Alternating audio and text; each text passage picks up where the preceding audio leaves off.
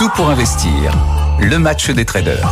Les niveaux techniques à suivre ce matin avec Antoine Fraisse-Soulier de chez Itoro. Bonjour Antoine. Bonjour Lorraine. Et Valentin Nico qui euh, est de l'équipe Bourse Direct. Antoine, je commence avec vous. Que faites-vous depuis ce matin dans une certaine euh, incertitude? Oui, alors effectivement ce matin c'est très mou, hein, le mm. CAC est, est, en très légère progression de plus 0,07%. C'est souvent ce qui se passe euh, un petit peu après des, des, des séances d'euphorie euh, la semaine dernière. Euh, là c'est mou depuis le début de la semaine parce qu'on a peu de catalyseurs. On arrive sur la fin des publications de résultats. Et euh, en début de semaine, il n'y avait pas vraiment de, de, de, de mm. statistiques économiques. Alors, demain, ça va s'accélérer, hein, puisqu'on a les chiffres d'inflation qui sont très attendus aux États-Unis, puis aussi en, Europe, hein, en France, en Allemagne. Et puis, euh, vendredi, on aura aussi l'inflation en zone euro. Donc, ça va un petit peu animer le marché. En termes de niveau technique, euh, eh bien le, le, premier niveau de support hein, qui correspond à l'ouverture du gap euh, du jeudi 22 février, c'est 7850 points. Donc on est à, à, une centaine de points de ce niveau. Et bien évidemment, en ligne de mire, on en a parlé la semaine dernière, eh bien les, les, fameux 8000 points. Hein, finalement, on n'est plus qu'à à 47 points des 8000 points.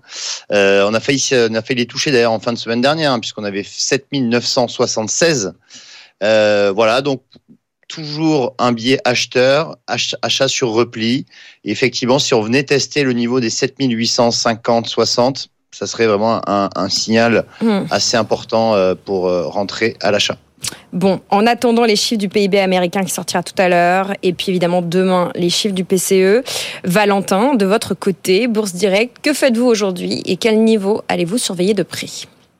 Euh, donc là, ce matin, on repart à l'assaut euh, donc des 8000 points. Euh, on avait bien une, euh, on avait bien donc une, une consolidation prévisible. Euh, bien sûr, après la semaine dernière qui était qui était fortement haussière, donc quelques prises de bénéfices. Pour naviguer sur la journée, nous, on a des, des résistances de de court terme à 7982 et 8006 points, et des supports à 7955 et 7943 points. Euh, donc pour les traders intraday, on est en train de constituer un range 7928-7984. Donc euh, borne basse et borne haute. Euh, jusqu'à jusqu'à jeudi 14h30, je pense qu'on va latéraliser dans ce trading range. Enfin, euh, il y a de grandes chances. Euh, peut-être que le PIB à 14h30, comme vous l'avez dit, amènera un petit peu de vol, mais il semble peu probable qu'on soit très loin des, des prévisions annoncées. Euh, donc, euh, donc nous on passe, ouais, on part plutôt sur un scénario de euh, de, de, latéralisation jusqu'à jeudi 14h30, en attendant, en attendant l'inflation. et on a donc des objectifs. Si on casse la borne haute du trading range en question, on vise 8040 points. et si on casse la, la borne basse, on a un objectif à 7872.